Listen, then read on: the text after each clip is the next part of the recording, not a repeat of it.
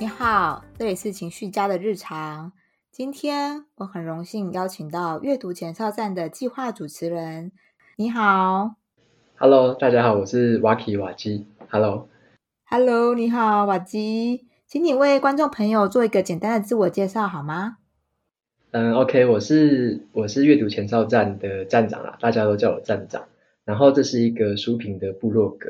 然后我每个礼拜会在上面分享一篇算是读书心得。然后我最近也有在经营 Podcast 的读书频道，叫做下一本读什么，然后也是一样会每个礼拜发表一个用语音的方式讲一本书给大家听这样子。对，然后除了这个书评的部分，我正职工作是在半导体的公司当小主管，然后平常也有带带团队，就是朝九晚五的上班啦，所以大部分的时间是用可能是假日或者是下班的时间。好的。那我想问一下，说你为什么当初会想要执行阅读前哨站这个计划呢？你的初衷是想要表达什么吗？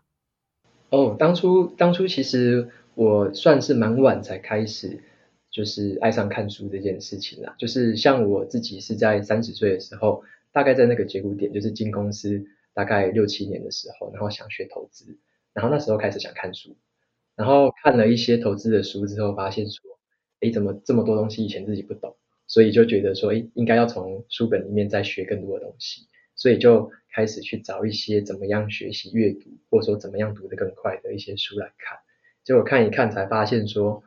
嗯，蛮多人他看书的方法是在做笔记，然后做完笔记之后还会跟其他的朋友发表或分享这样子。然后那时候我就想说，那我是不是也试着来做这个方式看看，让我自己看书可以记得比较深刻，然后可以让这些东西。比较容易在我以后的时候回来再看还会记得这样子，所以我那时候是一开始先在 Medium 的平台上面发文章，对我第一篇都是发在 Medium 上面，然后就是陆续一直在 Medium 上面发这样子，从那时候起开始起来就叫做阅读前兆站，然后网站的话是后来才转型经营成个人的网站这样子。嗯，我觉得你的网站啊，读起来就是。很令人感觉内容充实，就是你的读书心得很丰富，这是让我大大佩服的地方。感觉背后有点精心设计的感觉，所以阅读起来的动线啊，还有读者的体验都蛮好的。我我也可以讲一下，说那时候为什么会想要自己设计，因为那时候在 Medium 上面用，是因为觉得 Medium 的平台蛮干净的，蛮舒服的。然后我那时候在找一些读书心得的时候，因为我那时候其实还不是很会看。所以我就想要看别人怎么分享读书心得，或者别人看完之后有什么收获。然后我就找到很多像是匹克邦啊，或者是 Blogger 那种平台。那进去的话会觉得那个界面真的是蛮阿杂的，就是你应该也有看过，就是很多的广告，进去对不对？很多的跳出视窗，对。然后就觉得那样子自己看的就很不舒服，然后觉得如果我要写给别人看，我不希望是这样的呈现方式。所以我那时候自己。把 blog 那个把我的部落格拉出来做的时候，我是比较有一点点模仿那个 medium 的方式，所以我的第一个版本其实几乎有点是稍微复刻一下 medium 的版本，然后再加上我自己的一些想法，然后后来才慢慢的去转型，因为我也觉得 medium 里面有一些设计我不太喜欢，或者是说我觉得可以再更充实，我就再慢慢调整自己的的部落格这样子。目前为止，你透过这个计划，它所获得的回馈跟鼓励。有令你很印象深刻的吗？哦，还不错诶，就是像我开始分享之后嘛，尤其是我我还有在经营粉砖嘛，就是 FBU 粉砖，然后有一些读者他看了，像我得到回馈最多的，应该算是子弹笔记这篇文章，它是一个笔记的方式，就是做日志。然后这个文章发表之后，其实蛮多的回响，就是有一些人会问我说，诶，你那边是怎么样设计这个格式啊？你是买什么笔记本？然后你如果做到一半，然后你放弃的话，你会怎么样让自己再重新回到这个状态？然后怎么样让自己坚持每天可以写？就是很多人会就是私讯问我这些问题，然后觉得诶还蛮有趣的。那我自己也是一直在用这个笔记的方式，在工作啊跟生活都用这个笔记去记录、去规划这样。对，然后我就觉得说还蛮有意思的。然后有一些读者他甚至还会告诉我说，他觉得我的。笔记规格一个格式里面有哪一些地方，他觉得可以再调整，他变成了他自己刻字化的东西，然后也跟我分享，我觉得诶蛮有趣的，原来还有这种使用方式这样子。哦，就是透透过读者的使用经验再去算是改善说这个这项方法的使用方式。对对对，然后我自己也会跟着，算是有一点成长吧，在这个过程里面。对啊，然后你刚刚说还有一个是算是鼓励的部分吧，就是因为我觉得做这种事情，像是自己写文章啊，或者说经营这些东西，其实也会花蛮多精力的嘛。然后有时候得到一些鼓励，可能就会蛮开心的。就是像有一些读者，我觉得我现在听到，我觉得很感动的一个是，蛮多读者在告诉我说，他觉得逛到阅读前哨站，就好像来到一个嗯叫做宝库吧，还是他们就说发现了宝藏的感觉，就很像说相见恨晚的意思。然后就进来之后就我一直看一直看，然后就出不去了之类的啦。就是 当我听到这个，觉得诶好有意思哦。我自己有这种经验吗？就是我有看过哪个网站是让我有这种哇，就是灵光乍现的那种感觉吗？好像很少，但是也是有啦。所以我觉得这好像是还蛮不错的肯定就对了。所以也让让我一直就是坚持，就是让自己的网站设计跟整个动线是符合就是读者他想要看比较舒服的样子，就是让我一直有这种。坚持就对，对对，我刚开始看的时候，我也觉得会一直看下去，因为很像逛到一个小型图书馆的感觉。是是是，后后来好像渐渐的就越写越多了，是不是？对，后来我发现字数越来越多，然后我就嗯，OK，还还可以可以接受，然后我就继续看下去。我想说，就是以你这样子经营这个阅读的计划，你在过程中有发现说一个人。的阅读习惯，它形成那个最主要的原因是什么呢？如果说那个阅读习惯形成，我觉得像我自己的经验来说，应该算是目的性吧。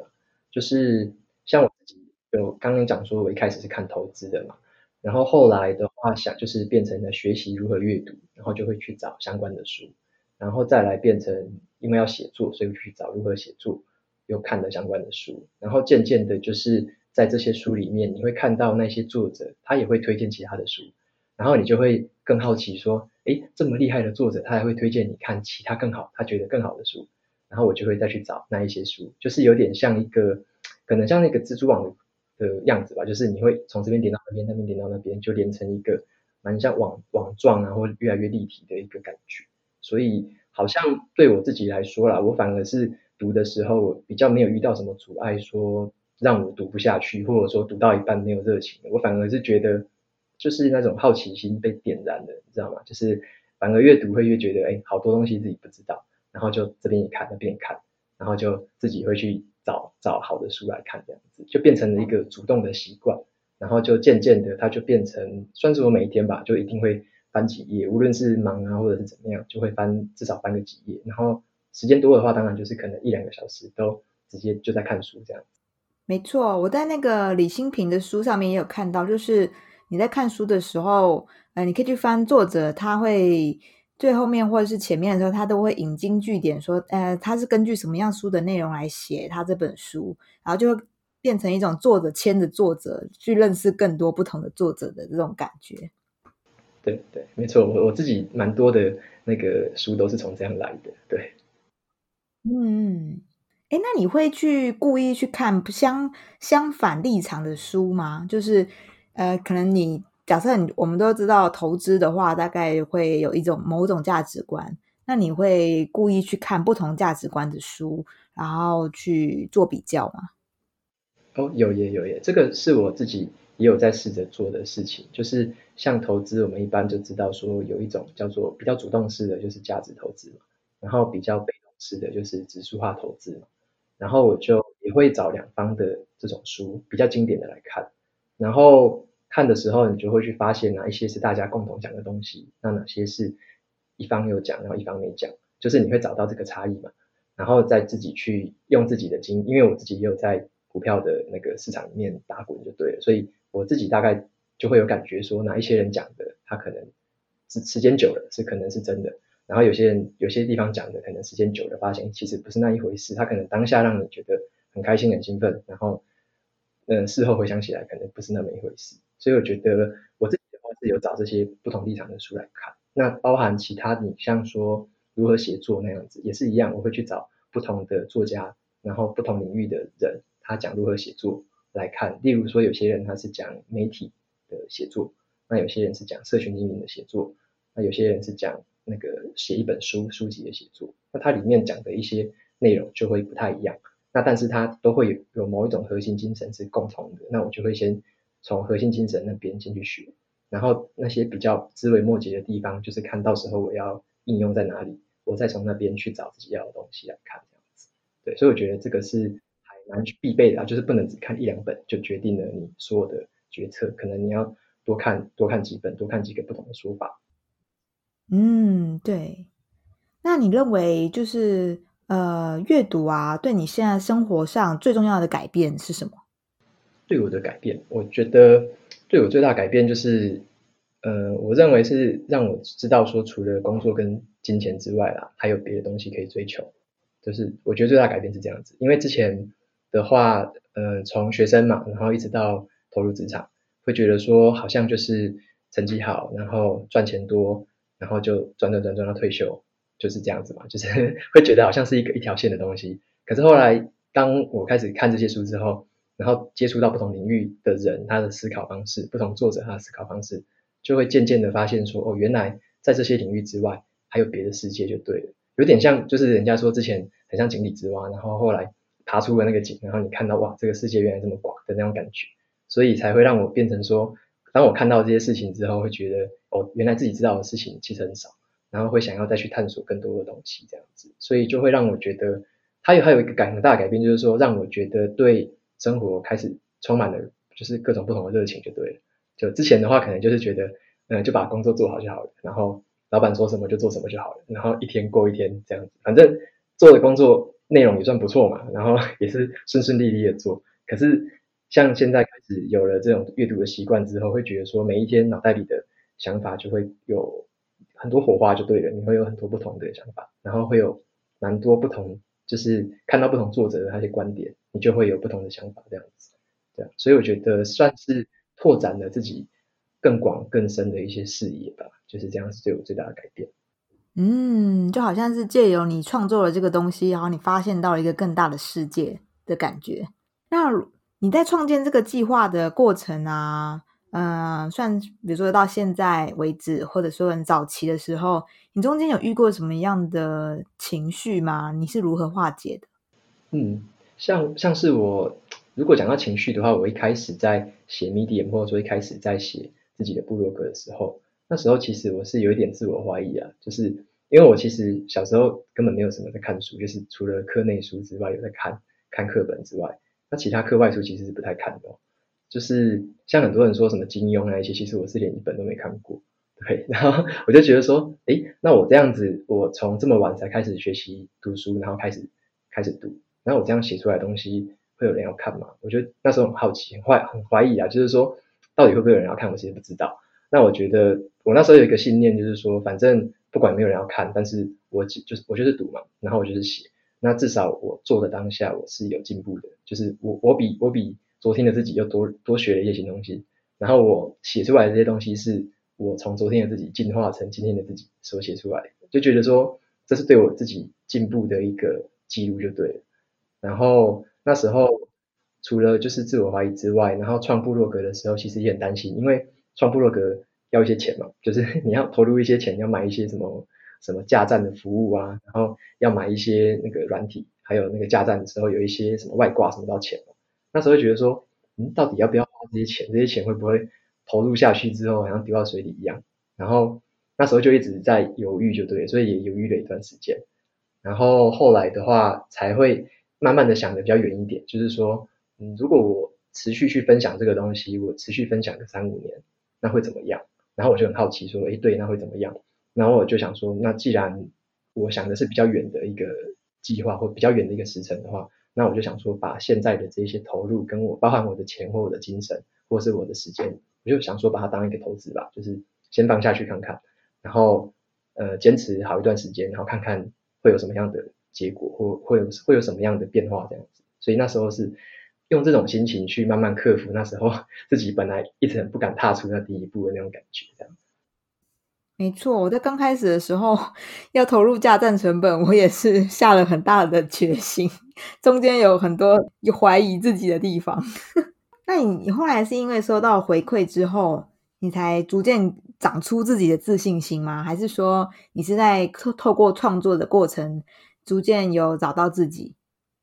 算嗯，我像我自己是蛮喜欢创创作的啦，就是我蛮喜欢创造新东西的，就是包含像我自己在工作上也都蛮喜欢做新的东西，就是新的 project 或新的工作模式，或是一些新的一些那个工具的一些引进这样子。我自己在工作上是这样，所以我自己在像我写文章或者是在经营的时候，我自己也会觉得说，在这个创造的过程是算是蛮有成就感的吧，就是觉得好像自己打造出了一个。嗯，属有自己灵魂的东西这样子，像那时候在做把这个 blog 整个雕刻出来之后，就会觉得说，哦，这个就是我的好像精心打造的一个小成品这样子。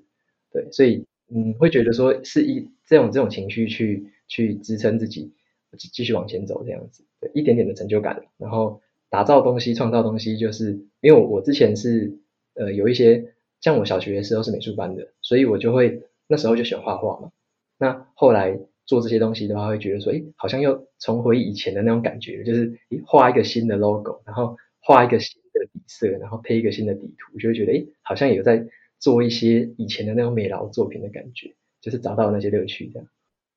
就是重新有参与自己想要的那种感觉的过程。对对对，重新找回了以前那种小时候在玩很好奇啊，东玩西玩的那种感觉，对。真的很替你开心哎，就是因为我自己也是创作内容的人，所以我就觉得啊，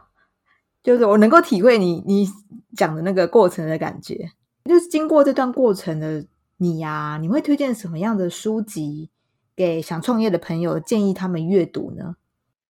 ？OK，因为我觉得这问题不错，就是像我那时候自己想。创这个应该也算是创业吧，就是一个小小的一个事业这样子。然后我那时候创的时候，我读到一本书，我算是蛮幸运的。那一本书叫做《一个人的获利模式》。对，然后这本书的话，它讲的是一个叫做商业模式图的概念。然后这个这个商业模式图，其实它就是在拆解一个企业是怎么样获利的。那它的获利其实不不只是钱啊，它的它的获利指的是说你的企业有什么样的核心价值。然后你有什么样的关键伙伴在支持你做事情？然后你有什么样的管道跟客户沟通，或者是跟客户拿收取回馈？呃，那个就是 feedback 这样子。然后再来就是他会分析说这个企业有哪一些成本，营运的成本，以及这个企业它最后获利获益的这个那个管道是哪一些？然后会收到哪一些算是金钱，或者是算是名望，或者是成就之类的。然后像这个商业模式图，它就是一个九宫格的概念。然后在这个九宫格里面，你就会在每个地方填入自己，呃，分析完之后，你这个企业它的一些属性。然后它套用到你个人的话，就是也可以让你一个把你一个人整个拆解，就像拆解成我刚刚说的那一些，你要怎么样，呃，自己核心价值是什么，然后有哪些伙伴支撑你，对，然后你跟客户怎么沟通这样子。所以我我那时候读完这本书之后，觉得收获很多，然后。读这本书是在我创立部落格之前，所以这个算是我就是创部落格的一个蛮前置作业，就对我看完这本书之后做完的那些练习，然后才想清楚说，哎，我到底呃长期来说我想要的是什么？我想要怎么样经营我这个事业？然后为什么怎么样经营我个人这样子？所以我会蛮推荐想要创业的朋友可以先看这这本书，对，然后大概花半天的时间就可以把里面的练习做完，然后做完之后我就觉得非常的。有收获，那这个我有写成一篇文章啊，就是你找这个书名的话，你找得到那篇文章。这本书我也蛮推荐的，因为它里面它可以把获利模式这这件事情用很浅白的文字去把它讲出，讲得很清楚。这方面想要了解更多的朋友的话，我也非常推荐这一本书。呃，你刚刚前面有提到说，就是在你在创战创业的这个过程中，你有遇过自自我怀疑的这些情绪吗？那如果现在回头来看的话，你会推荐什么样的书籍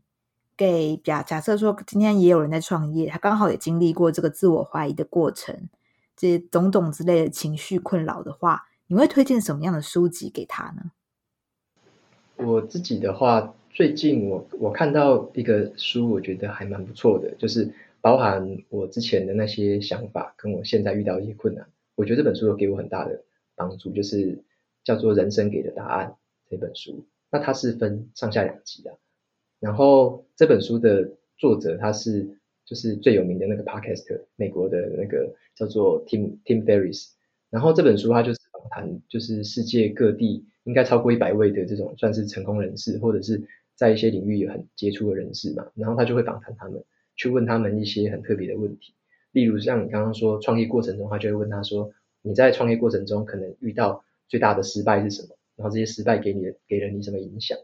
或者是他会问他们说，你有哪一些建议是可以，就是给年轻的职场的新鲜人可以不要听的那些建议？然后他在里面访谈的过程，我就会觉得说很有收获的地方，是因为有很多形形色色的人嘛。然后他访谈他们的时候，这些人他的心路历程都不一样。他们有一些创业家，有一些是可能运动员，那有一些可能是自由业者，有一些可能是 CEO。然后这些人他就会分享他们当下的就是那个心态。所以像我自己之前在一个转，就是在我经营的时候，我就读这本书。然后我那时候遇到的困难就是说，诶，我如果说写文章写不出来，或者是说我有一些灵感一直没有办法呈现的话，我该怎么办？然后里面就有看到一些人他给的意见，就会觉得很不错，就他们也曾经遇过这种困难，然后他就会回答作者说：“诶，我遇到这个困难的时候，我该怎么做？我是不是去散步呢？还是我去呃做瑜伽？还是我去干嘛这样子？然后我透过什么方式克服那些困难？然后我就觉得说，在那本书里面，你会找到很多不同情境的人他回答的东西，然后应该多多少少对自己。”在不同的时期都会有一些帮助，所以这本书就是两本，但是蛮蛮厚的啦。可是我会觉得说里面有很多好东西。像我看这个书是大概花了两个多月我才看完这两本，因为我就是每天睡觉前看两，就是看个十页，看个十页这样子，就是慢慢看，慢慢看。对，后来看完之后又再回去再翻，就继续翻，这样蛮有趣的。觉得这本书是可以收藏的吗？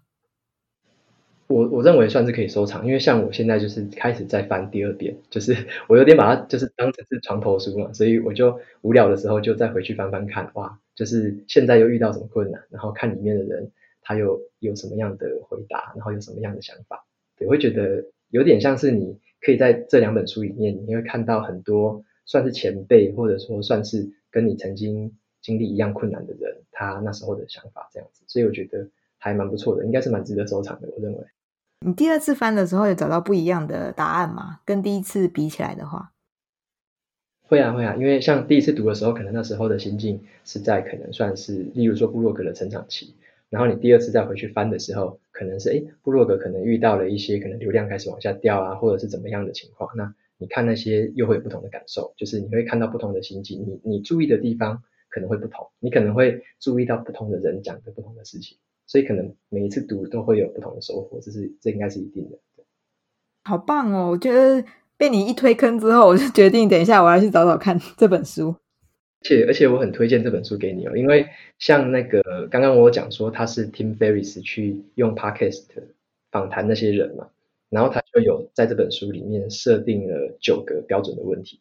然后就是那一些问题，他是每一次嗯应该算是每次必问吧，然后他。他后来是把这些问题，好像是写 email 的方式给这些人，请他们回复。对，所以我觉得这些问题其实也蛮适合拿来在访谈的地方用，就是还蛮不错的，你可以参考看看。嗯，好，谢谢你的分享，我一定要去看看这本书。好的，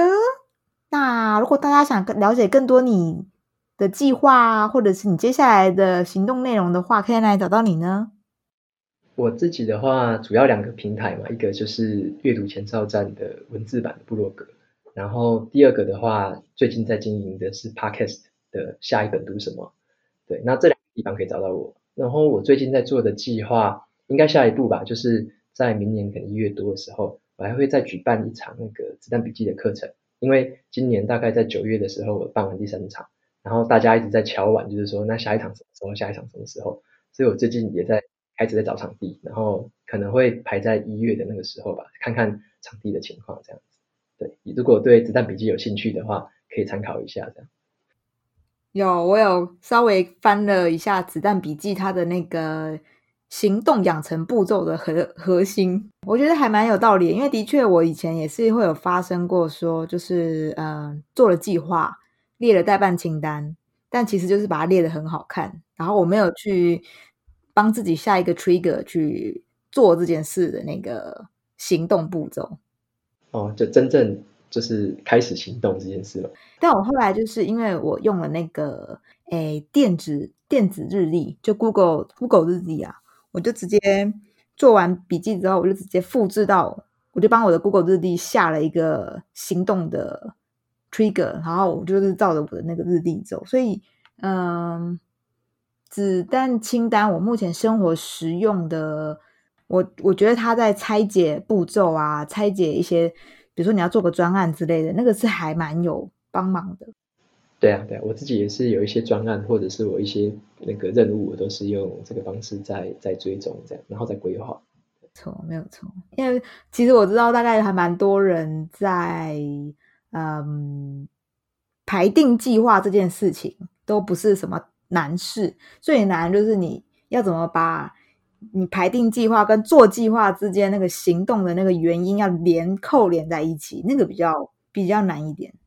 没错，没错。有一个动力啦，就是有一个习惯工具在那边，让你可以有这个工具，一直可以有点像是观测自己的行动嘛。像我自己，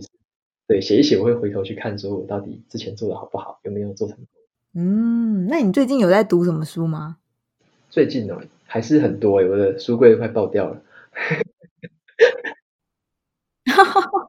我也是哎，你你还是有想要换电子书吗？还是都实体？我自己也有电子书，就是我电子书我也买两两两个电子书，然后我的电子书的比例稍微少一点，我的纸本书稍微多一点，因为我最近读比较多的那一种算是工具书吧，或者是那一种比较需要有步骤去做事情、去实践事情的东西，因为我最近在做一些未来的规划嘛，所以有读一些比较算工具类的，然后那一种书我会觉得买纸本会比较有用，然后因为你可以比较快的翻嘛，然后。可以快比较快的找到你那时候要做的步骤是什么，对。然后电子书我自己的用法，我会比较偏，像我之前看自传或者是小说类的，或者是它是比较不需要一直翻来翻去找东西的，我那种我就会买电子书来读。哦，所以你的买判断一本书到底要买实体还是说要买电子的，你是用这个目的式的功能性的这个去判断，是不是？对，我会基本的，然后有一些如果我不确定它到底是怎么样的话，我如果有空，我到书店的时候，我就稍微会翻一下，就是大概看一下架构，觉得这个是比较适合纸本，或是比较适合电子这样，我会我会先做一下判断，才真的去购买。嗯，你会去摸一下那个感觉，对不对？对对对，有些书你可能一看到你就哇，这个一定是纸本，这不可能买电子。那有些书你会看了就觉得这个有点太厚了吧，五百页，这个怎么待在身边？这种就会 买电子来看。我跟你刚好逻辑是相反的。我的实体书是收藏用的，所以我会买大部头书。然后它如果是精装版本的，我也会特别买。比如说之前原则的那一本，我一我一摸实体，我再一翻，我就知道这个我看电子书我眼睛会累死，所以我就买纸本书。我觉得有一个原因，应该是因为像我是我是租房子啦。所以我租在能空间的部分，我没办法这么样的奢侈去用，所以所以我才会有那个刚刚说那个挑出的逻辑。对对对对，应该是不同的空间会有那个不同的使用方式的逻辑。